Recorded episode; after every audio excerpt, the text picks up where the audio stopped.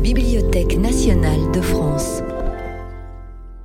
À l'occasion de l'exposition Visage de l'exploration au XIXe siècle du mythe à l'histoire, Camille Lefebvre et Hélène Blais reviennent sur le rôle des actrices et acteurs invisibles dans le récit et l'iconographie officielle de l'exploration européenne. Alors, euh, on va juste, euh, je vais dire deux mots sur le, format qu'on a choisi euh, pour cette conférence. Donc, Camille Lefebvre et, et moi-même, comme l'a dit Eve, avons travaillé ensemble à plusieurs reprises sur des projets différents.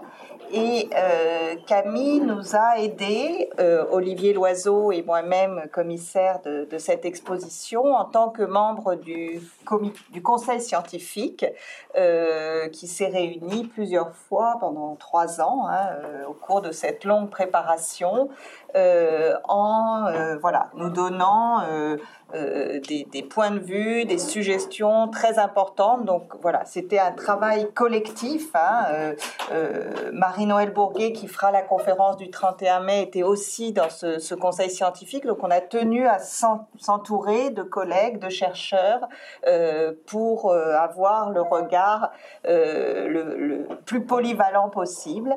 et ben, je ne sais pas si vous avez déjà vu l'exposition ou si vous irez la voir après la conférence Hein, mais euh, vous vous rendrez compte, je pense, hein, de cette euh, multiplicité des approches qu'on avait aussi envie de donner à l'occasion de cette exposition. Alors, un tout petit mot sur l'exposition euh, en question. Hein. C'est une exposition qui a été conçue autour d'un anniversaire, le bicentenaire de la Société de géographie, qui est une société savante qui avait été créée en 1821, qui existe encore aujourd'hui, et euh, qui est une société regroupant des personnes, surtout des personnalités au 19e siècle, hein, intéressées par ce qu'on appelait les progrès de la géographie et les voyages.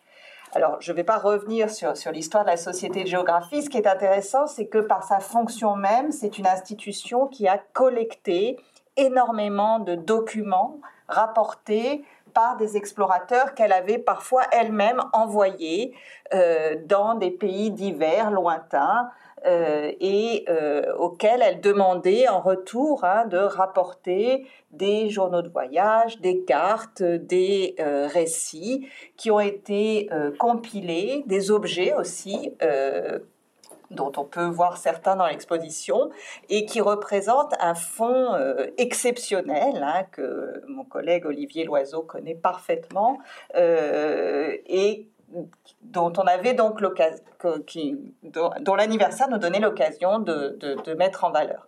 Alors, on a un peu euh, réfléchi avec, avec Olivier et, tout de suite on a eu envie de montrer un certain nombre de choses, mais de les montrer euh, en essayant de donner à penser autour de l'histoire de l'exploration et de la manière dont on peut l'écrire aujourd'hui à la lumière des renouvellements euh, que les historiens et les historiennes ont proposés depuis 10-20 ans, hein, disons, le temps des renouvellements historiographiques est toujours un peu long, euh, dans les pays anglo-saxons et dans d'autres, d'autres endroits, euh, autour de euh, la question de qu'est-ce qu'on dit de l'exploration, qu'est-ce qu'on raconte, hein, si on ne veut pas juste refaire un récit à la Jules Verne ou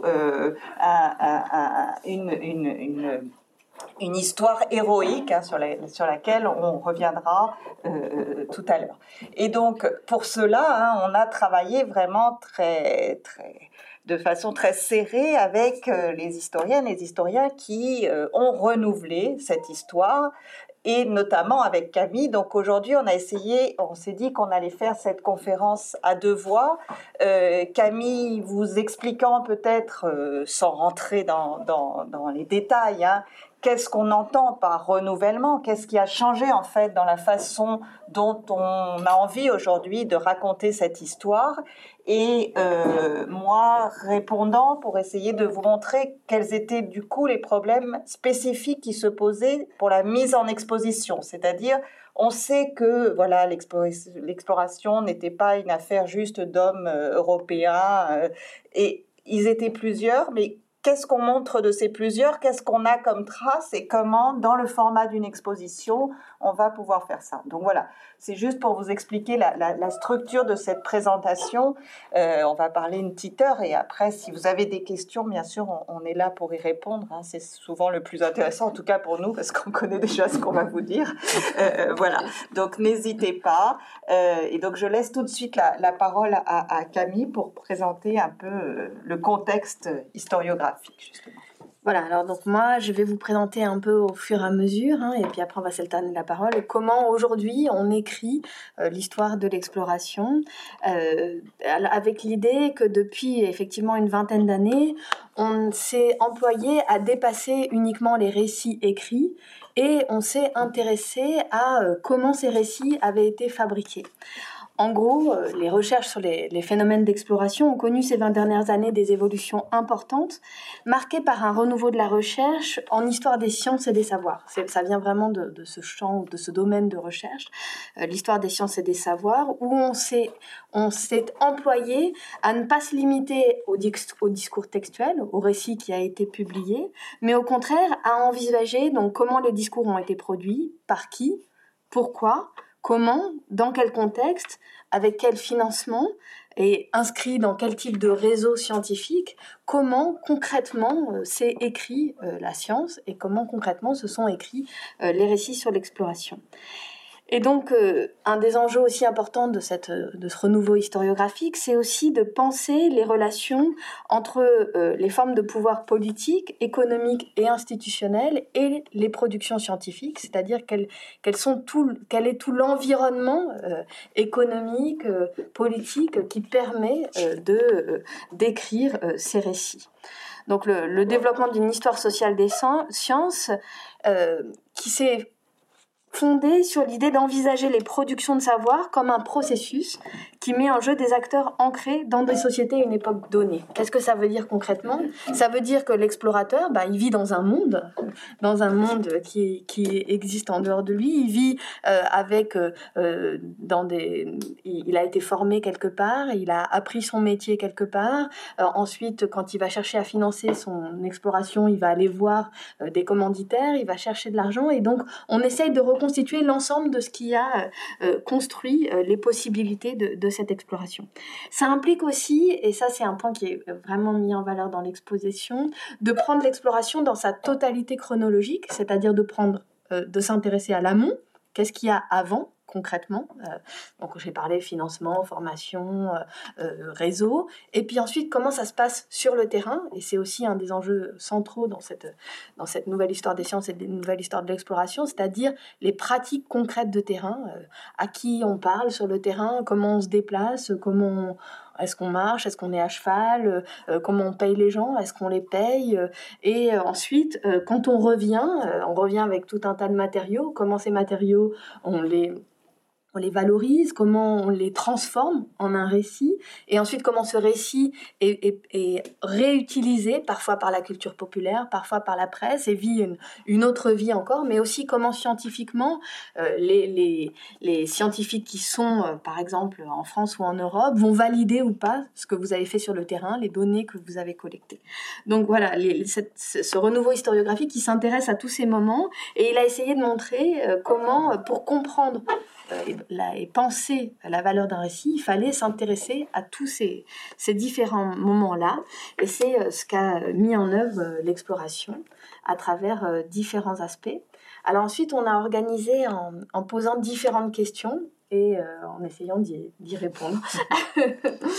Donc, Hélène a évoqué cette question de, de l'exploration comme une aventure héroïque d'hommes européens.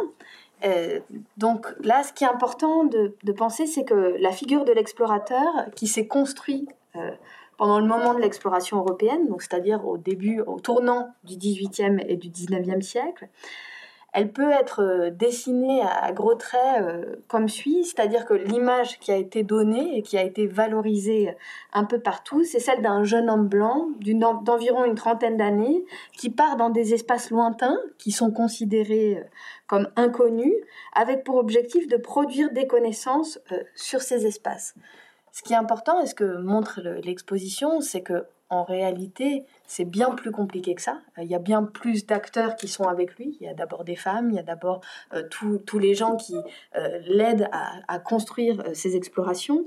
Donc il faut penser cette, construction de la figure de l'explorateur comme une, construction orchestrée d'abord par les mondes savants européens, et qui va s'accompagner d'une médiatisation. C'est d'abord les, sociétés de géographie hein, qui veulent mettre en valeur euh, les explorateurs qu'elles envoient, et ensuite ça va être repris euh, dans la culture populaire et euh, par les médias qui vont tendre à héroïser ces hommes qui sont décrits comme des êtres exceptionnels, bravant la nature et les dangers du monde pour servir la science on voit, et ça c'est important, une, distorsion assez rapide entre euh, l'image de l'explorateur que produisent les sociétés savantes et celle qui va être mise en valeur dans, le, les mondes médiatiques, qui va encore plus simplifier euh, cette image euh, et qui va contribuer à occulter beaucoup des visages de l'exploration. Alors qui sont-ils? Des voyageurs non européens, des intermédiaires, des savants des régions que les explorateurs visitent, qui jouent un rôle clé dans la production des savoirs que les explorateurs vont pouvoir euh, réaliser, mais aussi euh, des femmes exploratrices qui sont souvent euh, marginalisées ou oubliées, aux dépens parfois de leur mari, qui voyagent souvent avec elles. Et voilà, la, presse de l'époque va contribuer à produire une image de l'exploration qui est finalement assez loin de la réalité des pratiques scientifiques. Et un des buts de l'exploration, c'est justement de, de montrer euh, que, quels étaient ces différents visages de l'exploration. Je passe la parole à Alors, euh, première euh, solution hein, pour essayer de, rendre compte de, ce, ce, discours euh, complexe hein, autour des, acteurs de, de l'exploration, euh, qui est, alors je ne sais pas qui a, qui a vu l'exposition. juste pour voilà. Je vais replacer dans le contexte, c'est pas grave du tout, hein, mais c'est pour savoir à, quel niveau je, je peux situer mon discours. Donc, quand on rentre dans l'exposition, je vais raconter pour ceux qui n'ont pas vu, hein, et puis j'espère que ceux qui l'ont vu euh, se souviendront euh, des choses euh, dans, le même ordre. on tombe sur une sorte de mur mosaïque hein, qui, est la première chose qui, est donnée à voir, qui rassemble justement divers visages de, de l'exploration. Alors, a priori, sauf à s'approcher du cartel, le visiteur ne peut pas les identifier. Euh, je vous montre une autre vue en, réel peut-être. Euh, mais les figures ne sont pas nommées, hein, mais euh, les poses, les vêtements, les décors donnent des indices sur la, diversité des profils hein, qu'on a convoqués dans cette exposition. L'idée est de répondre d'une manière en fait très visuelle. Hein, la question qui a été euh, déjà euh, suggérée, hein, c'est celle de comment faire euh, une, exposition et comment rendre compte d'un récit qui corresponde à la réalité des acteurs de l'exploration. Alors là, je voudrais dire qu'on a travaillé aussi hein, avec euh, des professionnels qui sont euh, des gens exceptionnels que moi, en tant qu'universitaire, je n'avais pas l'habitude de, rencontrer, qui sont des, chargés d'exposition et puis des, scénographes, une scénographe en l'occurrence, hein, euh, qui nous ont beaucoup aidés aussi pour trouver des manières de transformer un discours académique en quelque chose de visuel, de, qui parle hein, à un public qui n'a pas forcément lu tous les ouvrages et les notes de bas de page qui vont avec, euh, que l'on vient de suggérer. Donc voilà, donc ce, ce, mur mosaïque hein, était euh, une manière hein, d'essayer de rendre compte d'autre chose que d'un récit euh, linéaire et de faire entrer tout de suite le, le visiteur dans une histoire de l'exploration qui superpose ainsi des visages célèbres et des figures qu'on ignore ou qu'on ne connaît pas. Quand on dit superposé, hein, on pense à la fois à la comparaison, à la mise en balance et surtout au fait de mettre ensemble. Hein. et c'est cette idée de, collectif de l'exploration qui était importante euh, pour nous, au-delà de ce à quoi on est souvent confronté comme historien, comme historienne, c'est-à-dire au-delà du déséquilibre des sources. Parce qu'en fait, ce que montre, ce que l'on voit sur ce mur, ce sont des photos iconiques que l'on connaît bien, notamment toutes les photos prises dans les ateliers Nadar, où vous avez ce Camille Douls que vous avez vu sur le, le catalogue. Le catalogue et l'affiche de, de, de, l'exposition, ou encore Braza en majesté avec un chèche, des, un chèche, des armes, etc.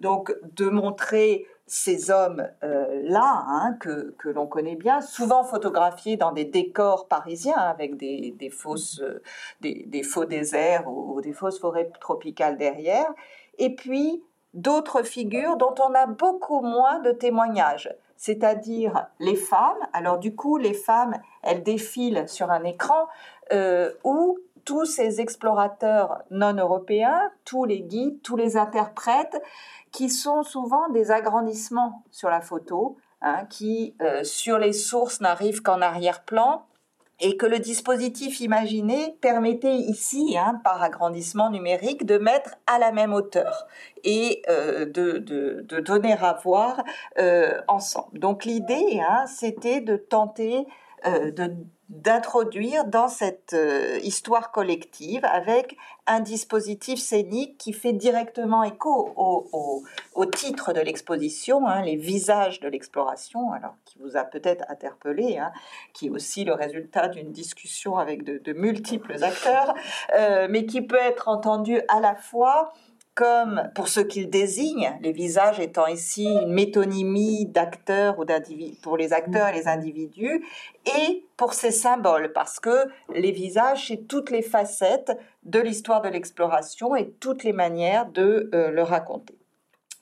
Donc euh, voilà, alors ce, mur hein, d'entrée dans l'exposition, il consistait aussi à confronter le mythe que Camille a évoqué à une autre réalité et à montrer que en cherchant, on pouvait aussi trouver des sources qui montrent cette autre réalité de l'exploration, c'est-à-dire le rôle qu'ont pu jouer des femmes, euh, celles qu'on voit euh, défiler ici hein, et que l'on retrouve ensuite euh, dans d'autres moments de l'exposition, ou celles de tous ces intermédiaires. Hein. Alors là, j'ai pris la photo au moment où on était arrêté sur un guide qui est un guide Tungus qui a accompagné un explorateur qui s'appelait Joseph Martin en Sibérie et auquel l'exposition consacre une un espace assez important ensuite, mais on en a d'autres. Hein, le rabbin Mardoché qui, accompagnait, qui a accompagné Charles de Foucault dans nombre de ses expéditions, euh, plusieurs interprètes et guides de l'armée dans l'Ouest américain, euh, Matthew Henson, le véritable découvreur du, pôle Nord. Bref, euh, on a ces, ces, individus hein, qui défilent là et qui nous font entrer dans cette histoire avec l'idée d'avoir un contre-champ. Donc l'objectif, c'était pas d'abolir le mythe, hein, et on y revient aussi dans les, dans les, dans le, dans l'exposition, parce que le mythe fait partie de l'histoire de l'exploration, mais d'avoir des contre-champs, des moments qui montrent aussi d'autres regards possibles sur, euh, sur cette histoire. Alors, on passe à, la, la, question suivante et qui prolonge en fait euh, ce qu'on vient de vous dire, c'est d'abord euh, de questionner l'idée euh, que l'exploration serait une, une, une, histoire ou une entreprise exclusivement européenne. Et là, c'est voilà, l'entrée de l'exposition questionne cet enjeu parce que euh, lorsque naissent les, notions européennes d'exploration, d'explorateur ou d'exploratrice, évidemment, à l'échelle globale, à l'échelle du monde, beaucoup d'hommes et de femmes voyagent et produisent des récits savants sur, des récits savants sur leur déplacement, y compris en dehors de l'Europe, dans une diversité de langues et selon des formes établies euh, dans une variété de cultures intellectuelles. Ça, c'est très important, c'est-à-dire que au-delà euh, de, la culture européenne, il y a plusieurs euh, cultures dans le monde où on produisait des récits savants, y compris écrits, dans lesquels on racontait euh, des voyages et des découvertes qu'on avait pu faire de par le monde, notamment à l'image de, de l'Arila dans le monde arabo-musulman, qui depuis l'époque médiévale a produit des, milliers de récits de voyages et, toute une culture savante autour du voyage et de l'exploration du monde. Et, mais on, a, on retrouve le, même type de, pratiques euh, euh, dans la culture chinoise, avec les Yuchi et les Jichi euh, dans l'Empire du Milieu, où il y a aussi une pratique et une culture d'écriture de récits de voyage savants. Mais à ce moment-là, au tournant du XVIIIe et du XIXe siècle, les milieux savants européens vont construire l'idée qu'ils sont en train d'inventer une manière de pratiquer les voyages savants, une manière de pratiquer l'exploration qui serait différente de celle qui, euh, qui existe dans le reste du monde. Et euh, et qui serait aussi différente de celle qui a été pratiquée antérieurement. Hein. C'est intéressant, ça se place aussi par rapport à une, pratique de voyage savant européenne qui existait déjà. Mais il y a l'idée que voilà, on est dans un, nouveau, nouvelle époque et que maintenant on va faire euh, en quelque sorte les choses vraiment scientifiquement. Et donc on va euh, inventer euh, des nouvelles pratiques de voyage.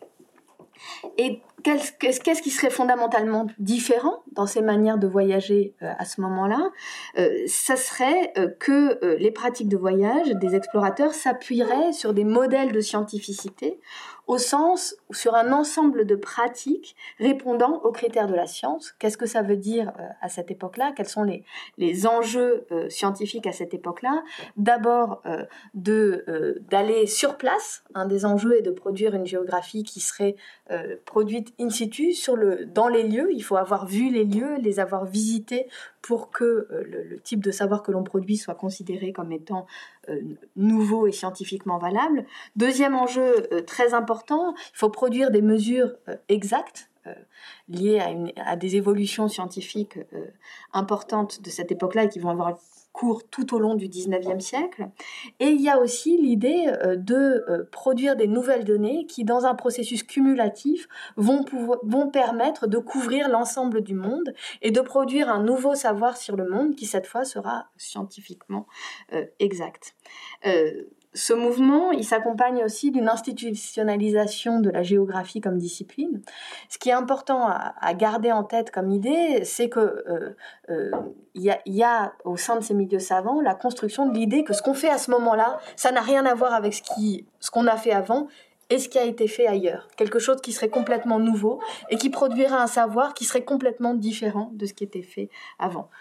C'est important aussi de garder en tête que ça, c'est une construction hein, euh, et que on, peut le penser aussi comme ça. Donc seuls Désormais, à partir de ce moment-là, seuls les voyageurs européens ou ceux et celles qui sont engagés ou financés par des institutions européennes sont désormais désignés comme des explorateurs et là, il y a, un aspect intéressant que montre l'exposition, c'est qu'en même temps, il y a toute une sorte d'ambiguïté, parce que ça n'empêche pas que les institutions savantes continuent à employer, à envoyer tout un tas d'acteurs non européens euh, pour euh, recueillir des données dans des régions qui sont considérées comme trop dangereuses, ou parce qu'ils ont des compétences que n'ont pas les explorateurs européens. Mais euh, on va considérer que les données qu'ils rapportent ont une valeur, mais on ne va pas les considérer de la même manière qu'on considérera les explorateurs européens. Et il va y avoir en quelque sorte une, hiérarchie dans la production des savoirs en fonction de qui les produit et dans quel contexte. Et euh, un certain nombre de, figures peuvent être évoquées de ces gens qui sont à la fois liés à des institutions européennes et en même temps pas complètement considérés comme des explorateurs. Hein qui sont dans l'exposition, hein, l'Agi Ahmed El Felati, dont on a déjà parlé, euh, l'abbé David Boila ou le rabbin marocain Mardoché Abisserour, voilà, qui sont euh, tous euh, des figures qui ont participé à l'exploration sans avoir tout à fait la même place que d'autres explorateurs. Alors, pour, pour interroger ça dans l'exposition, il y avait plusieurs questions qui se posaient, hein, et, notamment celle des sources, parce que dès lors que l'on se dit on va essayer de voir ce qu'on fait des non-européens, on imagine que dans les archives de la Société Géographie, il n'y a pas grand-chose qui parle de ça. En fait, c'est pas si vrai que ça. Hein. C'est toujours pareil. Quand on cherche euh, dans les sources et dans les archives, on trouve euh, des, éléments qu'on n'avait pas forcément euh, pensé à, regarder. Et donc, il y, a, des choses qui, sont apparues, hein, des sources même très institutionnelles de la Société de géographie. Alors, dans le deuxième moment de l'exposition, qui est consacré à la préparation du voyage, on a euh, tout un espace hein, qui recrée un cabinet de géographes et qui essaye de montrer comment fonctionnait la société de géographie euh, et, comment concrètement se, préparer un voyage. Donc ça, c'est quelque chose qui, qui tenait à cœur hein, pour nous, parce que c'est très important, et ça revient à ce que disait Camille tout à l'heure, de s'intéresser aux modalités pratiques du départ et de l'exploration. Et puis, en face de cette euh, mise en scène, hein, il y a trois petites alcôves, euh, trois petits murs, dans lesquels euh, apparaissent d'autres façons de concevoir l'exploration et, des commanditaires d'exploration qui ne sont pas des princes européens ou des sociétés savantes.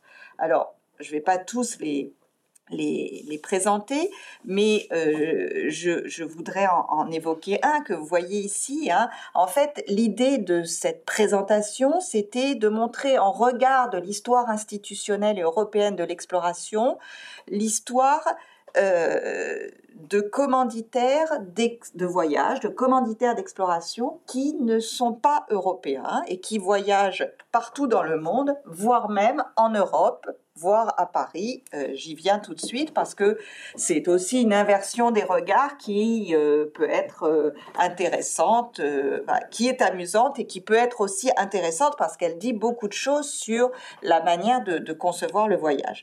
Alors, le portrait que vous voyez là est celui de Mehmet Ali, qui est hum, souverain d'Égypte au début du 19e siècle, hein, après le moment des expéditions napoléoniennes, et qui a dans une activité guerrière aussi avec l'Arabie. Je n'entre pas dans les détails de l'histoire politique, mais qui a mené un certain nombre d'expéditions militaires qui étaient aussi, et c'était très important pour lui, des explorations scientifiques. Alors pour ce faire, il s'est adjoint des officiers, des médecins militaires euh, européens, français en particulier, italiens aussi, et euh, il a lancé toute une série de, missions pour connaître euh, le, les, pays au sud du Caire, hein, en remontant les sources du Nil et bien au-delà, et pour produire donc des savoirs, notamment cartographiques, sur des régions qui étaient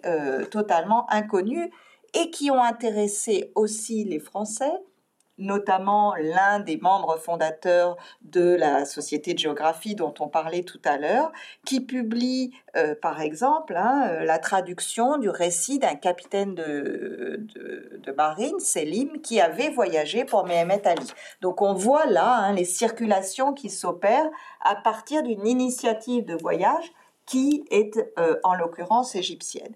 Et puis, euh, l'autre euh, point hein, que, l'on souligne, que l'on suggère hein, simplement par, l'image que vous voyez sur la droite, c'est que ce même Mehmet Ali, il a aussi envoyé des explorateurs à Paris. Alors l'histoire n'est pas présentée comme ça en général, euh, mais c'est ce qui se passe, c'est-à-dire que Mehmet Ali décide en 1826 d'envoyer une mission de clercs, de lettrés à Paris euh, qui sont guidés par un, imam de la grande mosquée du, du Caire, hein, qui s'appelle euh, Al-Tartawi, et qui vont euh, en fait explorer Paris et raconter ce qu'ils voient.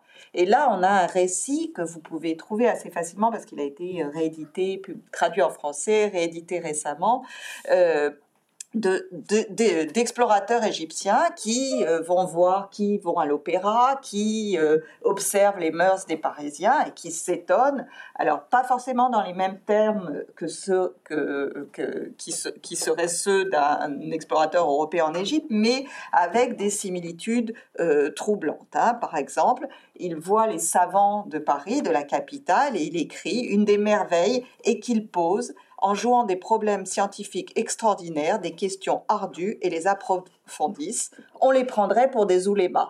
Et donc là, on retrouve un des aspects typiques du récit d'exploration européen aussi, qui est de tout ramener à ce que l'on connaît. Donc finalement, hein, ces savants parisiens qu'ils voient, ils, sont accueillis par les plus grands savants du temps, etc. Ce qui leur retient, c'est qu'ils ressemblent presque à des oulémas. Et voilà, donc ce récit est intéressant aussi, hein, parce qu'il euh, cherche à saisir des caractères et puis construit finalement des stéréotypes aussi, hein, comme tout voyage, tout déplacement euh, en opère. Euh, et euh, ce que l'on sait, c'est que ce récit a été à l'époque un grand succès dans tout le monde arabe et ottoman.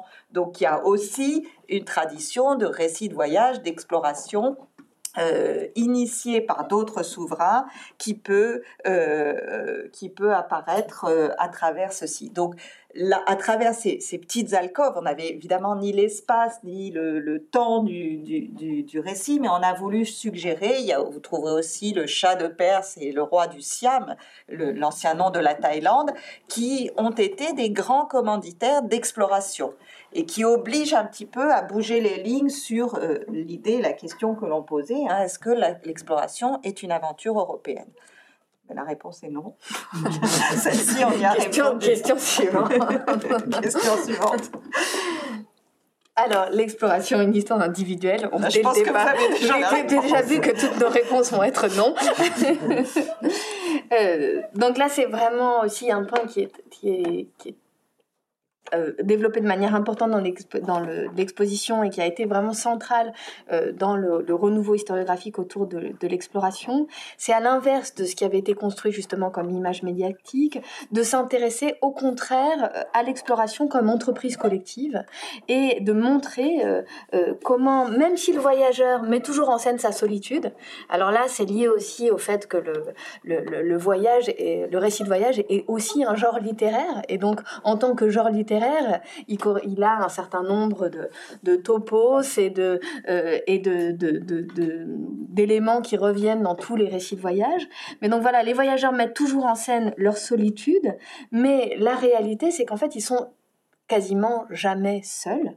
Euh, ils sont parfois seuls européens, mais autour d'eux, il y a une myriade de personnes qui rendent possible leur voyage. Euh, donc, c'est plutôt une solitude affective, et ça c'est un point important, qu'une solitude effective, euh, c'est une solitude qui est liée au fait que le dépaysement, le fait d'être dans des espaces où personne ne parle votre langue, dans des mondes que vous ne comprenez pas, produit une impression euh, de solitude, mais la réalité, et leurs leur récits en sont truffés aussi, c'est qu'ils sont constamment dans des, interactions avec les, les gens qui habitent les mondes qu'ils sont en train de visiter. Donc, euh, dans les faits, euh, les voyageurs sont entourés euh, d'abord de serviteurs, de guides, mais aussi de compagnons de voyage, qui ne sont pas seulement des serviteurs ou, des, ou, des guides, c'est-à-dire des, vrais compagnons avec qui ils partagent des, des, portions entières de leur voyage, avec qui ils nouent des relations parfois très fortes. Et ce qui est important, c'est que s'ils n'étaient pas entourés de tous ces gens, leur déplacement serait concrètement impossible il faut se rendre compte que ces gens-là arrivent dans des mondes dans lesquels la plupart du temps ils ne comprennent rien, euh, euh, dont ils ne comprennent pas la langue, dont ils ne savent pas comment on fait pour se déplacer d'un lieu à un autre. Si on prend le, le Sahara le Sahel, les régions sur lesquelles euh, moi je travaille, concrètement, trouver un puits, savoir où on peut se nourrir, c'est impossible de le faire si on n'est pas en dialogue avec des gens qui sont issus de ces sociétés-là. Et donc, tous ces gens qui sont autour d'eux, tous ces auxiliaires, permettent aux explorateurs de savoir concrètement comment se rendre d'un lieu à un autre, comment trouver de la nourriture, comment trouver de l'eau, comment négocier Hein, parce que un point très très important est aussi que un voyage c'est une négociation constante parce qu'ils arrivent dans des, des mondes qui sont organisés politiquement euh, avec des souverains euh, auxquels il faut demander l'autorisation d'avancer, de voyager. Et donc pour ça euh, il faut pouvoir négocier et communiquer avec ces souverains et donc savoir concrètement comment on s'adresse à eux, qui sont les intermédiaires pour obtenir l'autorisation de continuer ou trouver des renseignements parce que pour produire un savoir scientifique, il faut aussi savoir à qui poser ces questions. Hein. Il suffit pas d'être dans la, sur une route et de demander à n'importe qui. Il faut trouver des gens qui sont des bons interlocuteurs parce que euh, les explorateurs cherchent à produire un savoir scientifique et donc il faut qu'ils trouvent à l'intérieur de ces sociétés qui sont les spécialistes qui vont leur permettre euh, de savoir euh, exactement quelle est l'histoire de la région, quelle est sa topographie, comment la comprendre. Et ça, ce sont des points importants. Autre élément extrêmement important et, et qui est là aussi souvent euh, clé dans les récits de voyage, mais moins souvent mis en œuvre dans la, culture populaire et euh, dans, les journaux, c'est que les explorateurs entretiennent parfois des relations poussées euh, avec les hommes et les femmes qui croisent sur les routes et qui accompagnent leur voyage. Euh, il y a beaucoup de relations d'amitié euh, qui se créent euh, parce que il faut penser que ce sont des voyages qui sont longs hein, au 19e siècle. Hein. Concrètement, on marche pendant des mois. on a, on a, il y a toute une durée dans ces voyages-là et ceux qui vous accompagnent deviennent des amis avec qui vous partagez beaucoup de choses. Et un point important dans cette exploration scientifique, c'est que tous ces acteurs dont je viens de vous parler, la plupart du temps, ils sont nommés, ils sont identifiés, ils sont nommés aussi pas seulement avec avec un nom, euh, avec un prénom, mais avec un prénom, un nom, euh, une histoire, un récit biographique. Euh, très souvent aussi quand ils sont spécialistes de quelque chose au sein des sociétés, par exemple quand ils sont spécialistes de la géographie ou spécialistes de l'histoire, ils sont reconnus dans leurs compétences par les explorateurs. Donc on voit que ceux qui sont en face d'eux ne sont pas des simples gens croisés sur les routes, mais vraiment des gens qui sont considérés comme des, gens qui ont des connaissances spécifiques et qui qui joue un rôle fondamental dans la manière dont est produite le, savoir. Et donc, euh, voilà, on va voir ça. Alors, voilà, comment voir ça, justement, et comment le, donner à voir. Alors, sur, sur les, guides et les intermédiaires nombreux euh, que la, littérature euh, scientifique a, a documenté, hein, mais qui, reste souvent assez invisible. On a plusieurs propositions dans l'exposition. J'en ai retenu deux. Là, la première, c'est euh, un film. Alors, comme on a choisi euh, la période qui va de, 1820 à 1920, 1930, on n'a pas beaucoup d'images animées dans l'exposition, mais on a quand même les premiers films d'exploration, euh, et notamment ce film d'une qui, a suivi une expédition britannique, hein, qui est tournée en 1924 dans l'Everest et qui est assez extraordinaire parce que on y voit les porteurs par centaines hein, qui euh, accompagnent les ascensionnistes. Euh, donc là, évidemment, je, vous n'avez qu'un arrêt sur image, mais euh, vous pouvez voir ce, petit film en entier dans, dans l'exposition. Et c'est un film sur lequel un, collègue britannique qui s'appelle Félix Driver a, pas mal travaillé parce qu'on a aussi des clichés du photographe, enfin du caméraman, que l'on voit lui-même toujours euh, aidé et soutenu par des Sherpas, hein, comme, on, comme on dit, euh, qui sont souvent dans l'ombre sur la photo et qu'il faut, c'est une photo qu'il faut fixer un moment pour les voir apparaître. Et c'est vraiment typique hein, de cette manière dont euh, surgissent ou pas hein, d'ailleurs tous ces porteurs et ces guides. Et puis, euh, donc ça, c'est pour, pour quelques images filmiques. Hein. Il y a un autre film dans l'exposition sur euh, une expédition au pôle Sud hein, et un, navire bloqué pendant plusieurs mois dans les glaces. Et là aussi, hein, on voit non seulement les hommes, mais les chiens qui sont en masse hein, et qui accompagnent les, explorateurs. Et puis, on a aussi, bien sûr, des, photographies. Alors, euh, il y a dans les fonds de la Société de géographie, notamment euh, un fonds de, de photographie d'une femme qui s'appelle Gabrielle Vassal, qui voyageait... Euh, dans la péninsule indochinoise parce que son mari euh, était, euh, était là-bas, mais qui a entrepris euh, seul aussi un certain nombre d'explorations dans l'arrière-pays du Vietnam et qui, se, qui faisait de la photo et, dont on a les, les plaques de verre. Hein. Donc là, elles ont été numérisées vous pouvez voir ces, ces photos qui retracent, qui disent beaucoup de choses sur les conditions matérielles du voyage surtout quand on les met en regard après avec le récit, avec la manière dont elle raconte sa progression dans la jungle anamite. Hein. Et euh, surtout, on voit hein, tous ces gens qui l'accompagnent, qui portent et qui la portent, euh, souvent même, euh, elle et quelques amis européens avec qui elle voyage. Et donc voilà, là, là c'était une manière de, suggérer hein, cette présence très forte qu'évoquait Camille, de tous ces gens qui, en fait, ont rendu aussi l'exploration possible. Et donc le récit mythique de l'exploration possible. Alors ceux-là sont anonymes. Et puis il y a les autres hein, qui évoquaient euh, Camille, tous ses compagnons de voyage, ces doubles des explorateurs. Euh, dont on a effectivement la biographie souvent lacunaire quand même, hein, et c'est le problème. Donc quand on a un nom, c'est souvent juste un prénom, hein, parce que le rapport de domination et la manière de nommer fait que voilà, le guide, euh, il s'appelle Apatou, euh, voilà. Euh, c'est des gens dont on sait qu'ils ont accompagné pendant un moment tel explorateur. Celui que vous voyez là, Patou, donc, est un, ancien esclave euh, qui, a, qui a fui qui a fui le Suriname pour arriver en Guyane et qui va euh, se faire euh, guide pour l'explorateur Jules Crevaux, qui est très connu dans l'histoire de l'exploration de, l'Amazonie. Ils vont faire plusieurs missions ensemble. Ils sont très proches, hein, euh, d'après ce que nous dit Crevaux, hein, puisqu'on n'a pas de traces de ce que Apatou a pu penser. On sait qu'il est, il est venu à Paris avec Jules Crevaux après ses voyages, qu'il a reçu une médaille de la Société de géographie. Merci Olivier. Donc il a été reconnu hein, euh, au moment de ses explorations comme pas seulement un guide, mais un explorateur au même titre que Jules Crevaux. Crevaux pardon. Et puis après, on perd un peu sa trace. Hein. Donc euh, voilà. Euh, il est sans doute reparti en Guyane.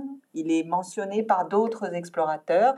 Donc c'est toujours des vies un peu, euh, quand ils ne sont pas invisibles, qui sont à moitié éclairées, hein, dont on ne connaît pas toujours tous les tenants et les aboutissants, notamment parce que ce ne sont pas ceux qui ont forcément écrit ou, témoigné. Mais voilà, là on avait cette gravure, on a des témoignages de Crevaux, donc on a eu envie de montrer cette histoire euh, dans l'exposition. Il y en a d'autres, hein. celle que vous voyez sur la droite, euh, ça renvoie à une histoire alors qui concerne plus le monde britannique, l'exploration de l'Himalaya, euh, et qui renvoie à un phénomène très fréquent dans l'histoire de l'exploration, c'est-à-dire la délégation. C'est-à-dire qu'il y a beaucoup d'endroits en fait où les explorateurs européens ne pouvaient pas aller. Et donc, qu'est-ce qu'ils ont fait?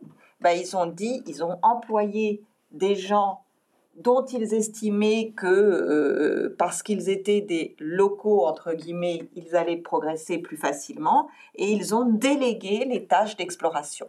Et ça, c'est très bien documenté, par exemple, pour l'exploration de l'Himalaya, hein, que les Britanniques vont confier à des lettrés sur place en leur demandant de progresser en toute discrétion.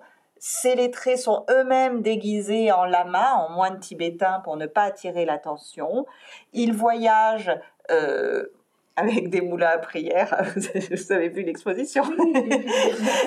Et donc, euh, ils voyagent avec toute une série de stratagèmes qui leur permettent de prendre des notes, de mesurer les températures, des distances euh, sans se faire repérer comme explorateurs. Ce sont un peu des espions, hein, en fait, qui sont et qu'ils ramènent ensuite aux Britanniques, qui vont ainsi faire la carte de l'Himalaya. Et donc, dans les fonds de la Société de géographie, on a quelques clichés de l'un de ses plus célèbres explorateurs euh, indiens, hein, qui s'appelle Nain Singh, qui a un cliché intéressant euh, pour, son, pour ses notations marginales, parce que l'on voit là que les trois personnages sont nommés. Donc quelqu'un s'y a intéressé, hein, d'autant plus que Singh était célèbre. Lui aussi avait reçu des médailles, d'abord de la Royal Geographical Society à Londres et puis à Paris. Et donc euh, vous voyez hein, là que euh, euh, y a une légende manuscrite qui précise les noms des explorateurs parce que quelqu'un a dû se dire qu'on allait peut-être vite les oublier quand même et qui qui qui, dit qu'ils sont là hein, et euh, ce qu'ils ont fait par ailleurs euh, est, connu. Donc voilà. Donc ça renvoie à toute cette question du nom hein, des explorateurs, euh, des noms qu'on a très peu en fait. Hein. On en a quelques-uns, souvent ils disparaissent. Ils ont pu être reconnus puis disparaître aussi de la mémoire de l'exploration, donc ça c'est encore une autre étape. Mais voilà, donc je ne vais pas tous les, citer là, hein, mais l'idée de l'exposition, c'est de faire un certain nombre de focus sur ces personnages qui ont été choisis en fonction de la documentation qu'on avait.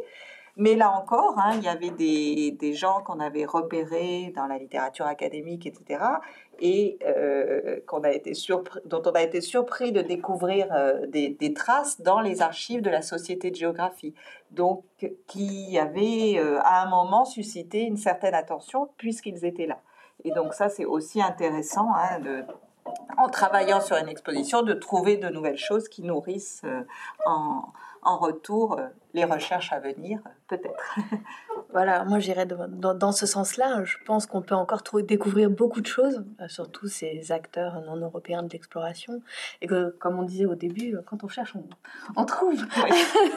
et je pense qu'il y a encore beaucoup de choses. Enfin, on l'a vu en tout cas en, histoire de l'Afrique, où beaucoup de figures comme ça ont été vraiment euh, bien documentées. Hein. Euh, voilà, Dorougou, par exemple, ou Elagi Ahmed El Felati, dont on a pu reconstituer des biographies complètes et trouver aussi d'autres informations euh, euh, notamment euh, en faisant du terrain ou en allant interroger des gens dans leur région d'origine, où parfois il y a des souvenirs de qui sont ces personnages. Bon, je pense qu'il y a encore des, possibilités.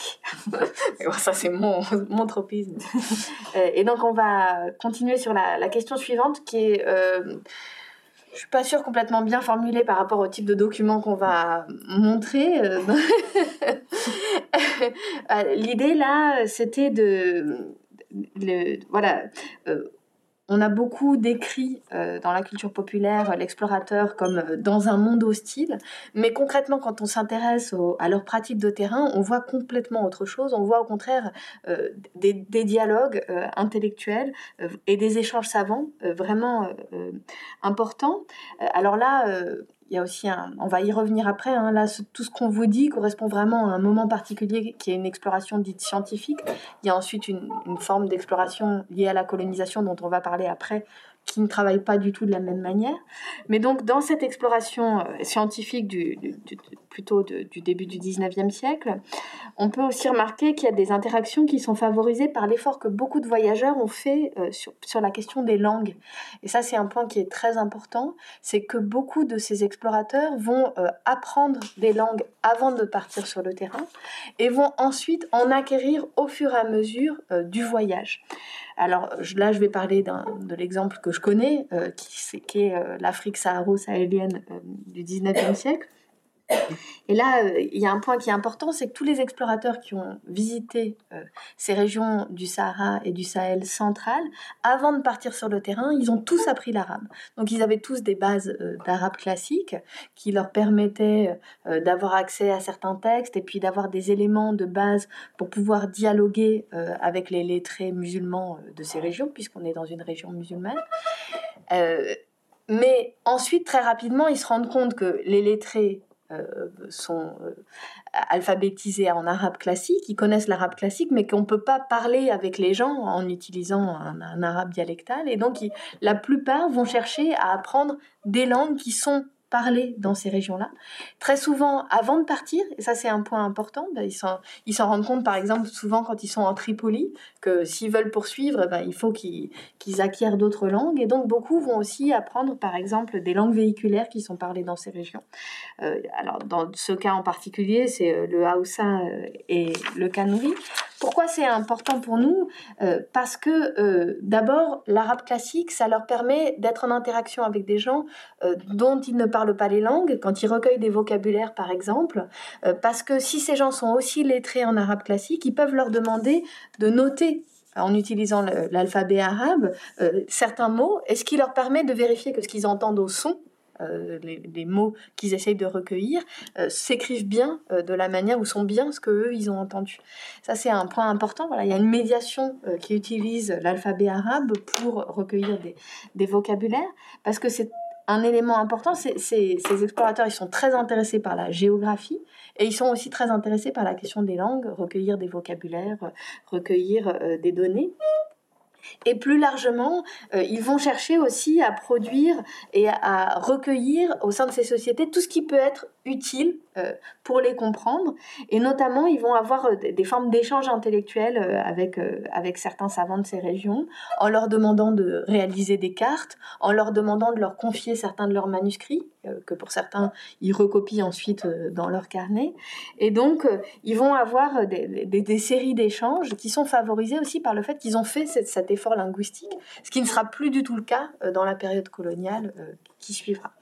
Donc maintenant, on va voir euh, des interactions sur des documents. je, vais, passer celui-là parce que c'est. Alors, donc, du coup, sur cette question de, de, l'exploration comme moment d'interaction, hein, au cours desquels les explorateurs européens ont échangé, négocié, euh, parfois aussi acheter ou piller des biens, on y reviendra. Hein, donc il se passe des choses sur le terrain. Et euh, là encore, hein, l'idée c'est qu'est-ce qui donne à voir la trace de ces conversations parce que ben, elles n'ont pas été enregistrées, donc on ne pouvait pas vous, passer de, son, mais euh, il y a des choses qui, apparaissent. Alors là, par exemple, vous avez une carte du sultan de Sokoto qui est un royaume euh, africain, hein, qui a été réalisé en 1824, que, Camille connaît bien, je pourrais la laisser la présenter en fait, tu, tu, tu, compléteras, euh, pour un, un, un, explorateur britannique qui s'appelait euh, Clapperton. Et en fait, ce que l'on sait de par Clapperton, hein, c'est que les deux hommes ont eu des, des discussions euh, très poussées sur la géographie du pays, euh, sur la région, et que lors de ces conversations, Clapperton raconte hein, que le sultan euh, Mohamed Bello trace pour lui expliquer sur le sable un certain nombre de, de, reliefs ou d'itinéraires euh, qu'il efface ensuite d'un revers de main parce que c'est pas important, hein, ça, voilà, c'est pour faire avancer la, conversation. Et puis, euh, au bout d'un moment, hein, Clapperton se dit, il faudrait quand même pas laisser passer ça et donc lui demande de euh, fixer sur le papier ce qu'il a l'habitude de représenter sur le sable. Le sultan s'exécute hein, apparemment et donc le, le, voyageur va rapporter cette carte euh, avec d'autres du même type hein, d'ailleurs en Europe et va même la publier dans son propre récit de, voyage en l'attribuant hein, bien sûr à Mohamed Bello. Mais donc on voit là bien hein, quelque chose qui est de l'ordre d'une interaction, qui, qui, est particulièrement intéressant aussi pour les historiens d'Afrique, je crois, parce que ce sont des documents dont on ne trouve pas d'équivalent dans les archives euh, locales. Alors, soit parce que ça a disparu, soit parce que on le voit bien, c'est quelque chose qui a été fait à la demande de l'explorateur, donc qui n'avait pas d'utilité euh, localement. Euh, donc voilà, donc ça dit des choses hein, sur, ces, sur ces interactions qui ont pu se jouer localement et voilà qu'on essaye de montrer à partir de, de ce document. Mais il y a d'autres choses hein, sur les langues, euh, sur l'importance des langues qu'évoquait Camille à l'instant. Il y a un personnage en particulier qui s'appelle Heinrich Barth, qui est un grand explorateur euh, allemand d'origine et dont la Société de géographie conserve un certain nombre de carnets qui étaient les carnets qu'il remplissait au cours de ses voyages ou qu'il utilisait dans ses voyages et dans ses conversations donc des carnets, des vocabulaires. Alors, il était polyglotte, hein, donc je crois que toutes les langues de la région euh, y passent, euh, sachant qu'il connaissait aussi toutes les langues européennes. Euh, voilà, et puis des petits documents qui disent quelque chose aussi de la manière dont il fonctionnait. Par exemple, cette carte. Donc là, vous avez le carnet, un des carnets de Barthes ouvert sur une carte du monde. avec des termes en arabe. Et donc, il s'est documenté hein, par ailleurs, on sait qu'il utilisait cette carte dans ses conversations avec des lettrés euh, africains en arabe pour leur montrer voilà le monde tel que se le représentaient les Européens et pour lancer une conversation. Donc on a des documents là qui sont très précieux hein, sur ce qu'on peut imaginer.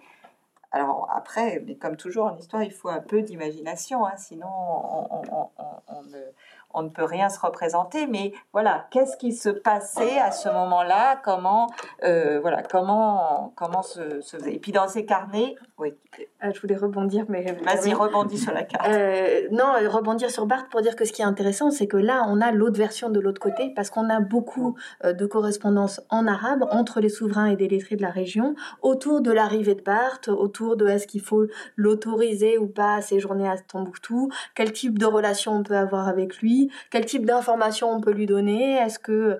Et puis aussi, des, voilà, toute une discussion entre ces lettrés pour savoir qui est vraiment cet homme, est-ce qu'il est vraiment qui qui, il dit qu'il est. Et donc, euh, voilà, ce qui est très intéressant avec Barthes, c'est que non, seulement il a une documentation euh, fascinante euh, et aussi enfin, sur, la, sur les sociétés de ces régions, mais on a aussi l'autre côté avec comment ces sociétés ont, vu son voyage. Voilà. Alors sur euh, ces, échanges d'informations, hein, ce, que l'on sait aussi, c'est que ils s'accompagnent souvent d'échanges euh, d'objets, d'échanges euh, ou de collectes ou de pillage d'objets. Et donc on a aussi dans l'exposition hein, consacré un espace plus spécifique à toutes ces possibilités d'interaction ce que l'on peut en dire et ce que l'on ne peut pas en dire, hein, euh, en partant de ce qu'on trouve dans les collections européennes aujourd'hui comme objet d'exploration, comme témoignage hein, de, ces, de ces pratiques, qui encore une fois ne sont pas toujours euh, exactement documentées. C'est-à-dire que euh, vous avez notamment dans les vitrines que vous apercevez là des objets aujourd'hui conservés au, au Quai Branly dont on, sait qu'ils ont été rapportés par une exploratrice, Amélie Bell, qui a notamment fait une mission au Congo avec son mari, qui s'appelait aussi Bell et qui est un explorateur connu.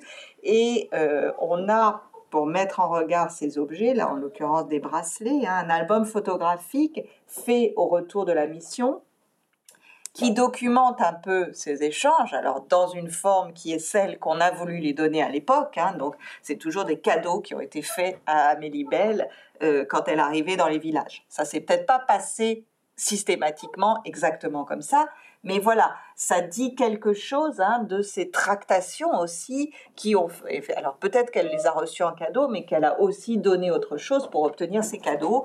Voilà, on, ne sait pas exactement, mais c'est une question qui est très importante, qui est très importante aujourd'hui pour les musées en, Europe, hein, bien sûr, parce que c'est toute la question des restitutions qui est derrière ça, mais que soulève l'exploration. On ne peut pas euh, raconter l'histoire de l'exploration sans raconter aussi l'histoire de ces objets. Et autre élément qu'on peut voir dans l'exposition aussi, on a aussi beaucoup d'objets rapportés par des explorateurs. Alors là, c'est un peu une mise en abîme, mais, c'est intéressant. Hein. Euh, des statuettes, vous pouvez voir un siège aussi dans, dans l'exposition, qui sont des objets qui ont été rapportés par euh, des explorateurs, mais qui sont déjà des objets euh, qui ne sont pas des objets africains, si tant est que ça ait un sens, ou purement africains, parce que ce sont des objets qui intègrent déjà des éléments venus d'Europe, de la verroterie, des tissus de couleurs dont on n'avait pas les capacités de teinture à ce moment-là dans telle ou telle région, donc des objets qui ont circulé, des clous de tapisserie qui sont euh, insérés dans, dans des statuettes ou dans des sièges. Bref, des choses qui disent des interactions qui ont précédé même la venue des explorateurs, de ces explorateurs. C'était peut-être des explorateurs d'une génération précédente ou des commerçants ou des marchands. Bref, on voit là, à travers ces objets, hein, toute une histoire d'interaction bien plus longue et plus complexe que ce qu'on peut euh, imaginer. Et donc là, par exemple, sur, cette statuette, hein, on sait que les miroirs hein, euh, étaient des objets de facture européenne. Donc on, sait que ces miroirs avaient dû être apportés euh, par un explorateur et quand Savagnan de Brazza va trouver ces euh, statuettes, hein, il va soit les prendre, soit les acheter. Ça, encore une fois, euh, ça n'est pas forcément euh, documenté. il faut systématiquement se poser la question, hein, même si on ne peut pas y répondre, et les ramener en Europe. Enthousiastes sans doute de leur facture, hein, mais avec donc toute cette histoire un peu complexe qui nous intéressait parce qu'elle dit justement ces échanges et, ces hybridations dont on n'a que la trace matérielle, hein, finale, mais euh, qui donne envie toujours d'en savoir plus. Et, là encore, hein, peut-être qu'en cherchant, on pourrait arriver à documenter exactement l'histoire euh, de ces objets. Et alors, on poursuit avec les femmes exploratrices. avec, euh, voilà, donc on en a déjà, on en a déjà évoqué plusieurs au cours de, de, cette euh, présentation. Mais euh, voilà, c'est important de, penser que le mouvement de l'exploration, il concerne aussi des femmes. Alors là, on a un peu un décalage chronologique euh, parce que c'est plutôt à partir des années 1850 que il y a de plus en plus de voyageuses femmes, qui qui sont qui sont connus, ou en tout cas dont les voyages euh, sont connus. Mais c'est important d'emblée de voir qu'elles n'ont euh, tout de suite pas la même image euh, que les explorateurs hommes, notamment dans l'imaginaire populaire, parce que contrairement aux hommes, elles sont très rarement considérées comme des scientifiques et leurs voyages sont très rarement considérés comme des voyages scientifiques. Elles sont, euh, leurs voyages sont au contraire plutôt euh, souvent conçus dans l'espace médiatique comme des, des passe-temps euh, pour mondaines désœuvrées. c'est intéressant parce que sociologiquement, les femmes exploratrices viennent du même type de milieu que les hommes explorateurs. ils, sont ils viennent tout autant de milieux bourgeois ou aristocratiques et mondains, mais on ne fait pas cette critique pour les hommes explorateurs, tandis qu'on l'a fait pour les femmes exploratrices. On, certains, les, les historiens qui ont travaillé sur ces questions euh, euh, identifient qu'environ 5% euh, des, voyages qui sont publiés en France entre 1800 et 1890 auraient été, ont été écrits par des femmes. Et mais euh, il y a vraiment une évolution au cours de la période, puisque 32 entre 1850 et 1860, et par contre 322 entre 1870 et 1886. Donc il y a une sorte d'accélération à la fin du 19e siècle, avec de plus en plus euh, euh, de récits de voyage qui sont écrits par des femmes. Là, il y a un point qui est intéressant aussi à soulever, c'est que les, femmes exploratrices ne vont pas exactement dans les mêmes lieux que les hommes explorateurs, avec notamment un intérêt particulier pour ce qu'on a appelle alors l'Orient, euh, euh, notamment l'Inde et l'Empire ottoman, qui sont considérés comme des régions dans lesquelles les femmes peuvent voyager en, plus grande sécurité. Et donc, euh, il y a un grand nombre de voyages qui ont lieu dans ces régions-là. un point aussi qui est important, c'est sous quelle forme ou, dans, comment ces femmes voyagent. Beaucoup voyagent en couple, marital ou non, et euh, certaines voyagent seules, mais quand elles voyagent seules, elles sont parfois euh, déguisées. Et euh, peut-être qu'Hélène en parlera. On peut aussi, toujours autour de cette historiographie sur les femmes exploratrices, dire que là aussi, un point important, c'est pourquoi on met en valeur les, voyages des femmes exploratrices au XIXe siècle, alors que les voyages des explorateurs sont très souvent euh, utilisé euh, pour, euh, comme outil pour enseigner la géographie aux enfants. On considère que ce sont des, des, outils extrêmement utiles pour faire sentir et faire comprendre la géographie du monde aux enfants. Par contre, les récits féminins, eux, ils sont plutôt utilisés pour enseigner les règles de bienséance aux jeunes filles de bonne famille. Donc, ils sont aussi cantonnés plutôt à être à direction des jeunes filles et des petites filles et donc ne sont pas conçus comme étant aussi universelle où nous apprenons des choses aussi générales que euh, les, récits des voyageurs hommes. Donc voilà. voilà. Alors le choix qu'on a fait dans l'exposition, c'est de, de, montrer des femmes un peu partout. Enfin, il n'y a pas que ça, mais c'est pas de faire un petit panneau dans un coin en disant bah il y a quand même des femmes exploratrices. C'est essayer de voilà de les, intégrer aussi dans les questions plus générales qu'on se posait. Donc, comment une femme euh, voyage euh, en pratique, comment elle progresse sur le terrain. Vous avez vu tout à l'heure les, clichés qui, qui montrent les porteurs, euh, comment une femme publie, produit un, récit de voyage, etc. L'idée étant de ne pas reproduire non plus l'essentialisation qui pourrait faire de la femme exploratrice quelque chose de totalement différent de l'homme explorateur et euh, de montrer aussi que pour un certain nombre d'entre elles, en fait, leurs manières d'explorer ne sont pas si différentes de celles des hommes. Hein. Euh, les stéréotypes qu'elles véhiculent sont souvent assez identiques. Euh, voilà, mais encore une fois, on ne pouvait pas généraliser, donc on a fait quelques, quelques, portraits, hein, notamment donc il y a Gabrielle Vassal dont on a déjà parlé, hein, qui, qui est intéressante parce que on sait qu'elle a fait une conférence à la Société de géographie.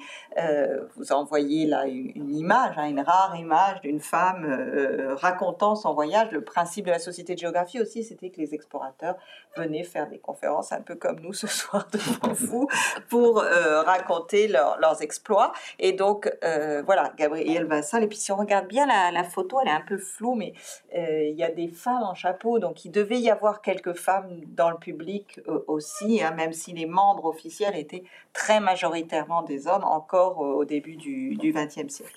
Donc voilà, autre, autre, autre femme euh, qu'on aime bien, je crois, avec euh, Olivier, hein, euh, c'est cette Octavie Coudreau qui a fait de nombreux voyages en Amazonie, d'abord avec son mari. Donc les femmes exploratrices sont quand même, dans beaucoup de cas, d'abord des femmes d'explorateurs. Et puis en fait, ce son mari Henri Coudreau, qui était un, personnage assez célèbre à l'époque, hein, qui avait été, qui avait vécu avec les Indiens, qui avait publié là-dessus, donc voilà. Bon, il meurt sur place, il est très fatigué après toutes ces explorations, il résiste pas aux maladies, et elle, elle continue. Et en fait, pendant plusieurs années, pendant sept ans, elle va continuer à parcourir les affluents de l'Amazone, elle va écrire sur, sur toutes ses missions, et elle va cartographier, faire des cartes ce qui est très rare dans l'histoire de la cartographie, hein, une carte d'une main féminine. Et donc voilà, on a un personnage, et on parlait des déguisements tout à l'heure, hein, vous voyez, alors on, a on a toutes sortes de voyageuses, hein, mais un certain nombre d'entre elles sont pas déguisées mais habillées en homme parce que les robes à crinoline qu'on portait au 19e siècle, ça n'est pas forcément pratique, mais on en voit quand même qui évoluent comme ça. Donc euh, c'était aussi un choix euh, ou pas de, s'habiller de telle ou telle, euh, de telle ou telle manière. Et donc, euh, voilà.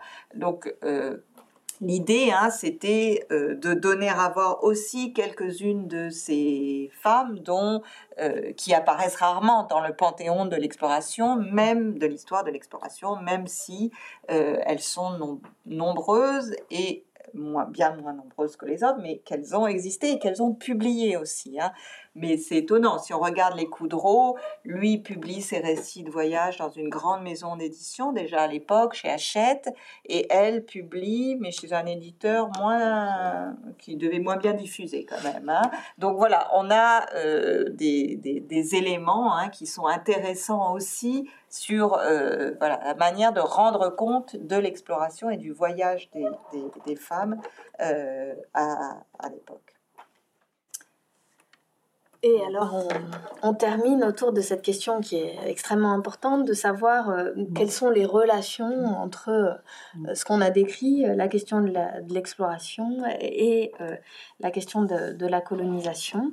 Alors, on a longtemps dit que l'exploration avait été la, première étape de la colonisation et aujourd'hui l'historiographie complexifie un petit peu cette vision.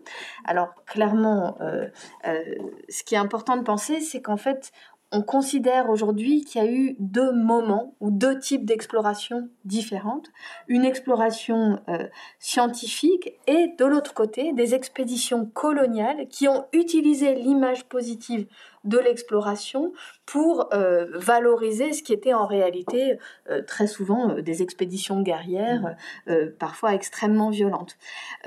donc voilà, il y a on, a tendance à différencier deux moments, mais ce qui est un peu compliqué à, percevoir, c'est que ces deux moments ne sont pas chronologiques et que ça dépend complètement des lieux. C'est-à-dire qu'à partir du moment où la colonisation ou l'impérialisme commence à s'intéresser à une région, quasiment immédiatement, euh, le, type de pratique scientifique qui est mise en œuvre change du tout au tout euh, tout de suite. Mais les différentes parties du monde n'ont pas été euh, occupées ou colonisées au même moment. Et donc, selon les lieux, il y a eu le passage d'une exploration scientifique à des expéditions coloniales à différents moments. Et donc, euh, voilà, ça c'est un point qui est un peu difficile euh, à la fois à expliciter et à mettre en œuvre. Donc, voilà, on trouve des endroits où on va encore avoir des explorations scientifiques jusque dans les années 1890. Et évidemment, à partir du moment où on est dans l'Algérie coloniale, dès les années 1830, euh, ce qui se passe n'a plus rien euh, de, purement scientifique et tout est lié aussi à des enjeux qui sont impériaux euh, et coloniaux. Donc, en fonction des lieux, arriver à essayer de penser que les choses peuvent être différemment. Comment alors, si c'est pas une question de chronologie, comment on peut identifier euh, si une exploration, parce que toutes se disent des explorations pacifiques, hein, même les pires expéditions coloniales extrêmement violentes disent qu'elles sont des explorations scientifiques destinées d'abord à produire du savoir sur des sociétés qu'on veut découvrir euh, par un intérêt euh, de civilisation, hein, y compris par exemple la, mission Voulez chanoine a encore ce, ce discours-là. Donc, comment on fait concrètement quand on est historien ou historienne pour identifier à quoi on a affaire. Euh, je pense que, et, l'historiographie va dans ce sens, il y a clairement euh, une question de, de, regarder justement les pratiques concrètes qu'ont ceux qui se déclarent explorateurs. Comment ils voyagent concrètement? Concrètement, euh, est-ce qu'ils sont seuls? ou est-ce qu'ils sont avec une, une troupe de 25 hommes armés? Euh, Est-ce qu'ils sont armés eux-mêmes ou pas? Autre élément très important, est-ce qu'ils s'inscrivent dans des manières de voyager qui existent en dehors d'eux? C'est-à-dire, est-ce qu'ils voyagent dans des caravanes qui existent déjà? Est-ce qu'ils traversent des routes qui existent déjà? Ou alors, est-ce qu'ils cherchent à s'imposer au monde qu'ils sont en train de traverser, en décidant eux-mêmes de la route, en refusant de négocier avec les souverains, en s'imposant par la force euh, euh, quand on leur refuse de, d'entrer dans une ville ou quand on, on, leur refuse de, continuer euh, leur chemin sur telle ou telle route. Donc regardez concrètement comment ils, sont sur place permet très rapidement de voir à quoi on a affaire. On voit aussi une évolution très forte des, des préjugés raciaux. Alors soyons clairs, il y a du racisme et des préjugés raciaux dans toutes les explorations, y compris dans l'exploration scientifique concrètement parce que c'est lié à un moment euh, euh, où, euh, où, ces préjugés existent et donc il n'y a pas d'exploration qui soit exempte de, toute, de tout discours raciste. Hein. Même Barthes, dont on vous a montré les, échanges extrêmement riches avec les savants de la région, il a quand même des considérations sur la hiérarchie des races et sur la manière dont les Européens se placent. Mais il y a une évolution très claire quand même aussi quand on passe à des expéditions euh, coloniales, notamment parce que euh, les informateurs euh, ne sont plus jamais considérés comme des comme des savants, mais sont ah, on peut toujours nuancer. Hein. je le dis et je nuance dans ma tête. Mais bon, on, observe quand même dans les, dans les formes de récits, dans les manières de raconter les relations avec les, populations, dans les manières de produire de la science, un changement dans euh, la manière dont on s'intéresse à ces sociétés. Et donc, euh, donc voilà, donc on a, on a concrètement ces, deux moments-là qu'on peut vraiment assez, assez, assez, clairement identifier. Mais ce qui est compliqué à penser, c'est que la colonisation va concrètement utiliser l'image positive de l'exploration et va constamment s'en servir au début de ce qui est en réalité l'occupation et la domination coloniale. Et donc les premières années de, de l'occupation coloniale et des, de, l'implantation, de l'invasion des Européens, euh, par exemple en Afrique, va être marquée par tout l'imaginaire de l'exploration qui est constamment convoqué par les militaires qui en réalité sont en train d'occuper ces régions. Voilà, alors euh, c'était une question centrale hein, pour nous dans, dans le dans l'exposition et donc on, a euh, choisi d'évoquer la, question de la colonisation à la fois frontalement en prenant un exemple sur lequel je, vais revenir et puis en montrant ce que vient de dire Camille, c'est-à-dire que dans les savoirs produits pendant l'exploration, grâce à l'exploration par les explorateurs, il y a des choses qui permettent aussi de légitimer la colonisation. Et ça, c'est intrinsèque hein, euh, euh, au savoir même hein, euh, et au savoir sur les lointains en particulier.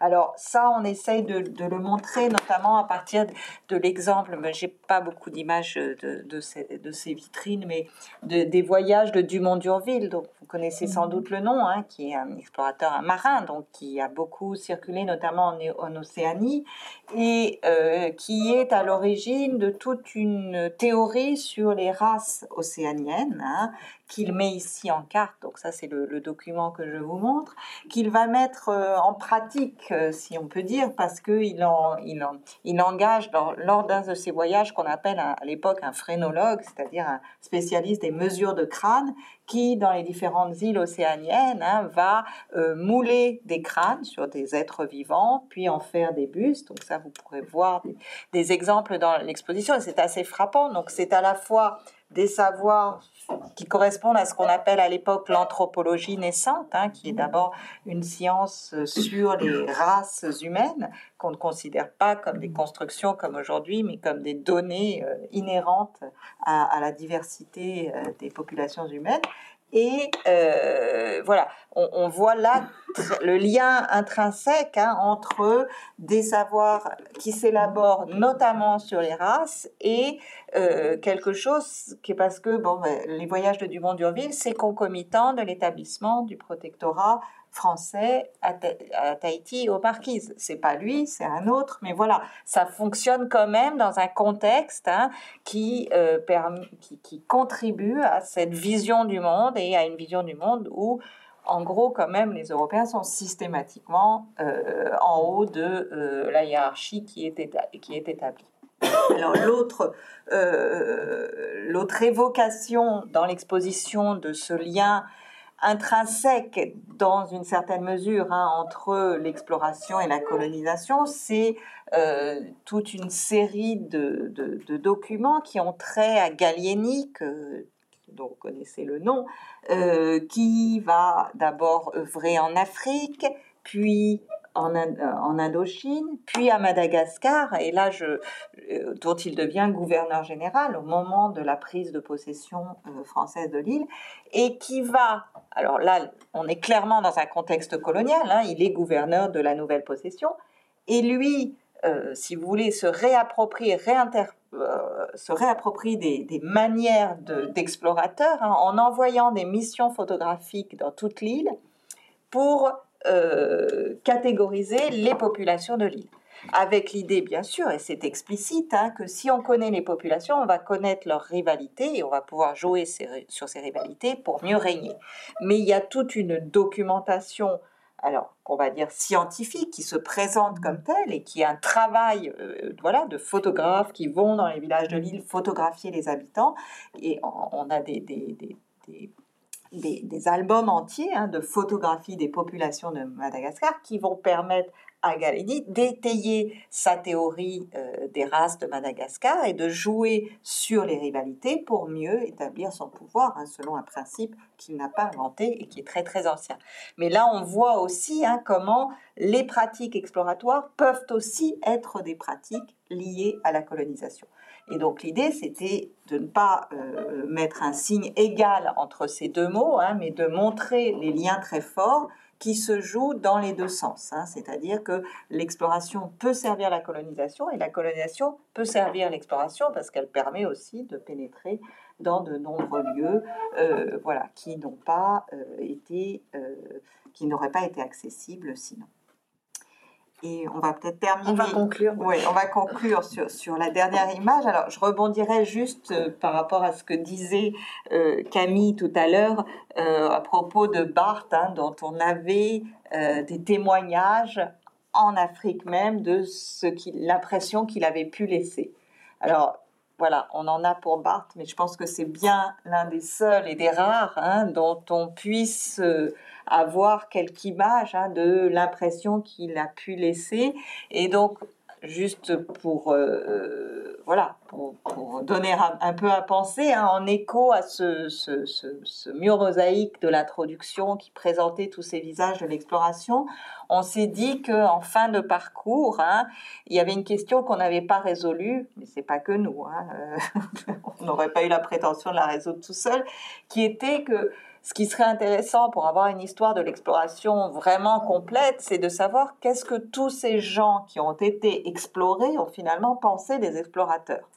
Qu'est-ce qu'ils en ont gardé comme image? Alors bon, ceux qui ont été euh, attaqués à l'arme euh, au fusil, on, on, mais c'était pas que ça, on, vous l'a dit. Et donc, euh, ben là, on n'a pas, on pas de traces. Si ce n'est que, alors bon, c'est un peu un artifice, hein, mais c'était juste pour donner à penser.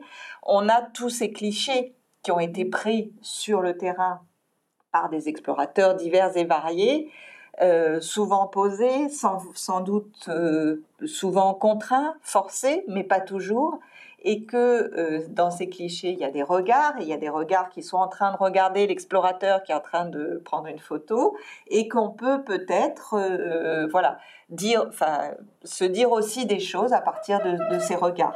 Donc, c'est des regards qui sont euh, pleins de lassitude, qui sont enthousiastes, qui sont euh, désespérés, qui sont méprisants. On a toutes sortes d'attitudes, hein, donc c'est évidemment une conclusion très ouverte. Mais euh, l'idée, c'était d'interroger à nouveau ces documents que l'on regarde comme des témoignages de l'exploration et de se dire, mais peut-être qu'ils peuvent nous dire aussi autre chose. si on leur pose autrement les questions. Voilà, mais tout cela est très ouvert hein, et c'est juste pour laisser le public partir avec euh, la possibilité d'inventer euh, ce qu'il a envie d'inventer sur la fin de l'histoire. Voilà. Tu veux ajouter quelque chose? Non, non, non, On va laisser la parole à la salle. Voilà. Donc, bah, merci. Et puis, bah, si vous avez des questions, euh, on est là.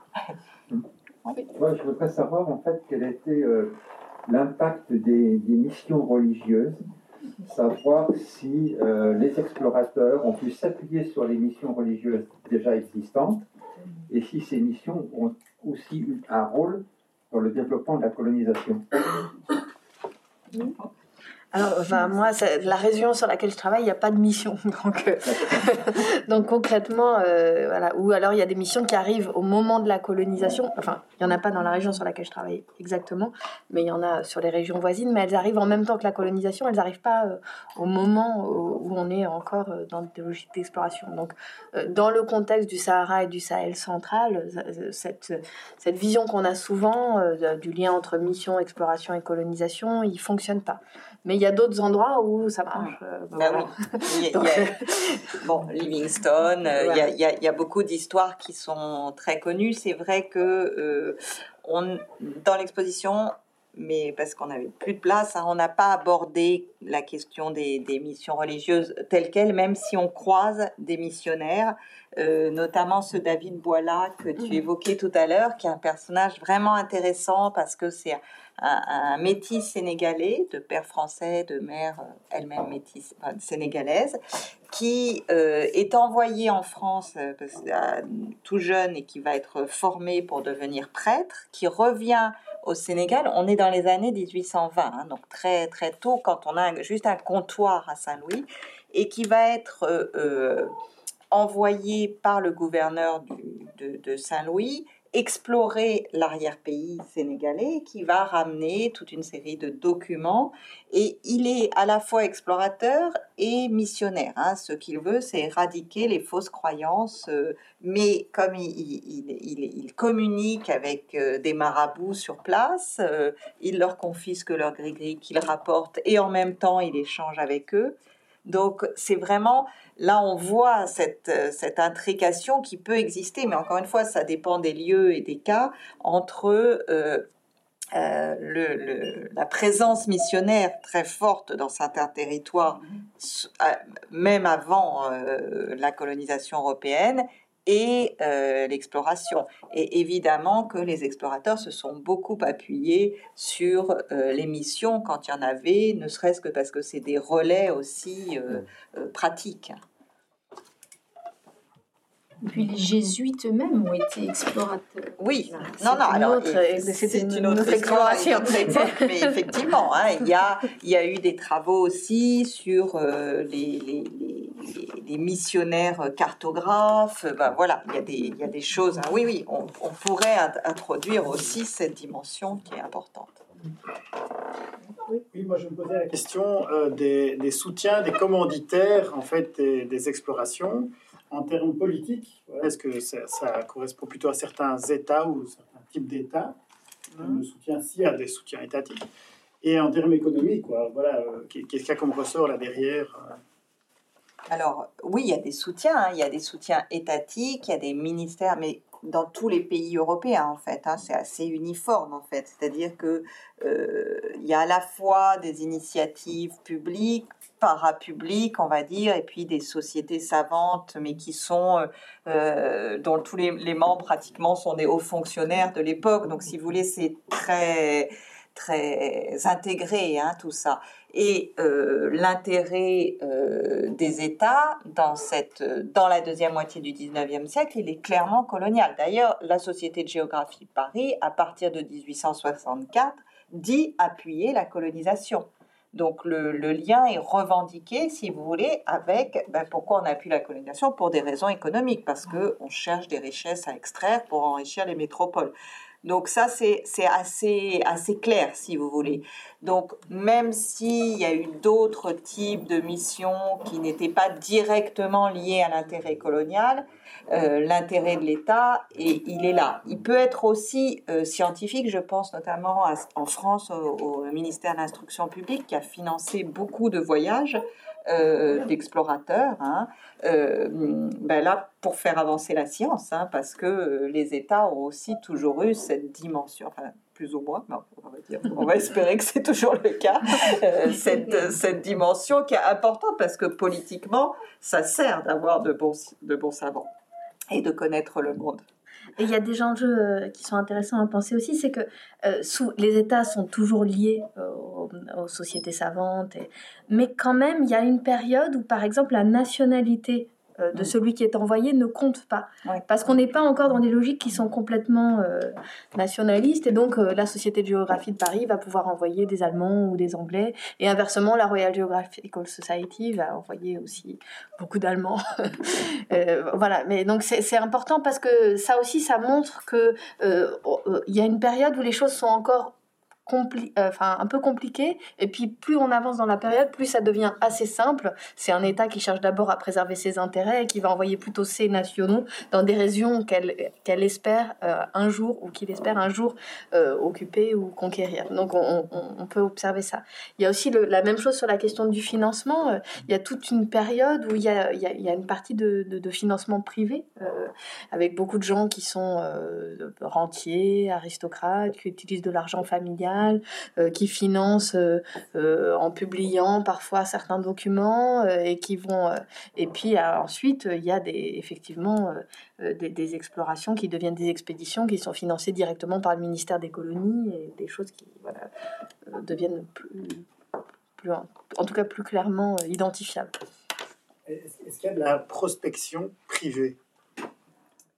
Est-ce qu'il y a parfois cette idée-là euh, Il y a des. Bah, dans l'exposition, on montre euh, un personnage, Rocher d'Héricourt, là, qui, qui, est un commerçant, en fait, qui, qui, est, qui part en Éthiopie euh, pour essayer de faire fortune et qui va être repéré comme explorateur parce qu'en en fait il y reste, il revient, etc.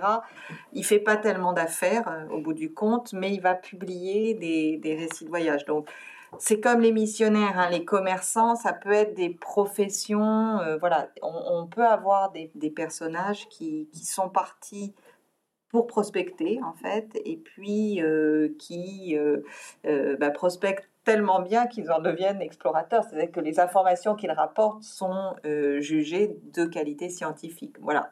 Il y a, y, a, y a toutes sortes de schémas possibles. Oui. Une dernière question. Alors, une dernière question, monsieur. Oui, euh, d'abord merci pour votre euh, présentation qui était très intéressante. Euh, je voulais, j'ai été un peu surpris par un moment vous avez dit la, motivation scientifique et la motivation colonialiste ont toujours été liées de toute façon.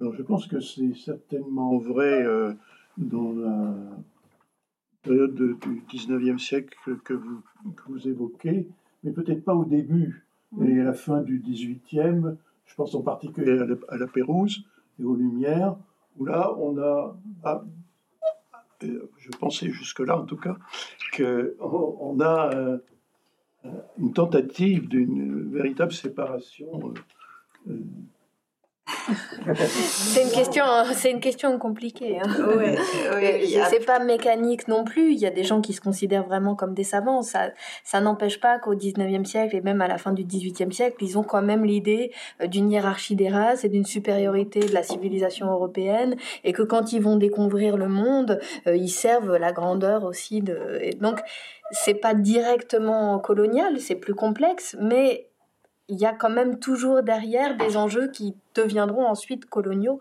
Euh, voilà, il faut aussi euh, voilà, euh, arriver à penser ça. C'est moins en termes d'intention individuelle, si vous voulez. Mhm. L'idée, c'est pas de savoir si la Pérouse était colonialiste ou pas. C'est en termes de d'action, c'est-à-dire que le fait même d'aller explorer, cartographier, classer, donner des informations, est ensuite un élément qui va pouvoir être réapproprié pour légitimer des actions coloniales. Mais voilà, il ne s'agit pas de dire tous les explorateurs sont des méchants colonialistes. C'est juste de dire que euh, voilà, il y a un lien. C'était, si c'est moi qui l'ai dit, c'était dans ce sens-là. Il y a un lien intrinsèque parce que euh, voilà, ce sont des opérations, si vous voulez, qui peuvent se rejoindre à tout moment même si l'intention de l'explorateur n'est pas euh, évidente à ce moment-là. Je crois qu'il faut qu'on s'arrête. Effectivement, la bibliothèque ferme à 8 heures. Ah on va pas se, serait dommage de passer la nuit. Pour cette, euh, cette sorte d'exploration.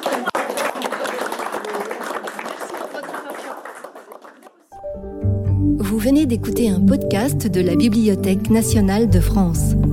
Retrouvez les conférences, rencontres et créations de la BNF sur toutes les plateformes de podcast ainsi que sur le site bnf.fr.